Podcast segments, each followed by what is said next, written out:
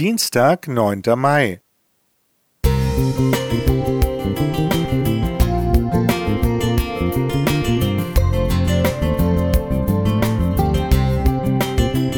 Ein kleiner Lichtblick für den Tag.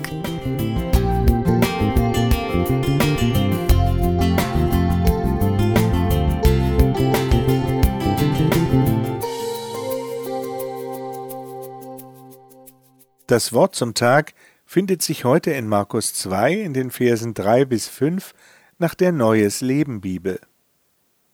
Da kamen vier Männer, die einen Gelähmten auf einer Matte trugen. Es gelang ihnen nicht, durch die Menge zu Jesus vorzudringen, deshalb deckten sie das Dach über ihm ab. Dann ließen sie durch die Öffnung den Kranken auf seiner Matte herunter. Als Jesus ihren Glauben sah, sagte er zu dem Gelähmten, Mein Sohn, deine Sünden sind dir vergeben.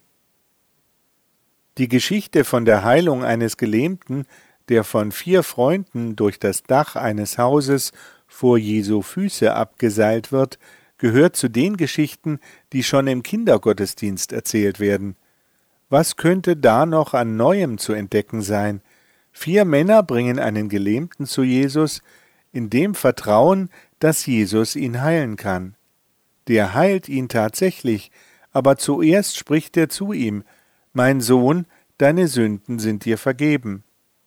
Diese Reihenfolge überrascht mich, denn zur Zeit Jesu unterlag die Sündenvergebung einem festen Ablauf.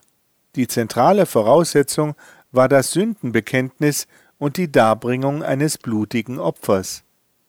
Auch im Neuen Testament glauben wir, eine feste Abfolge von Elementen zu erkennen.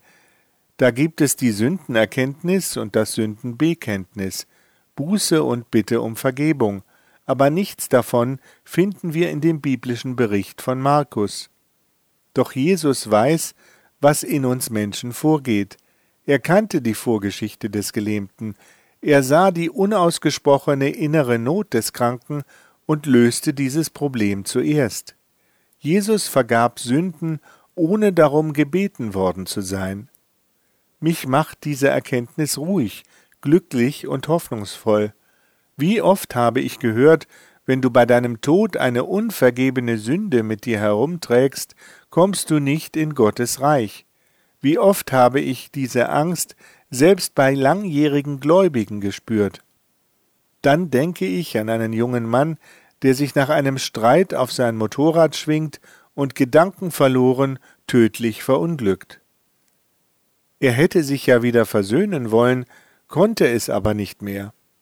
Ich sehe die Mutter vor mir, die ihrer Tochter, die auszieht, so gerne noch etwas gesagt hätte, doch die Tür fällt ins Schloss.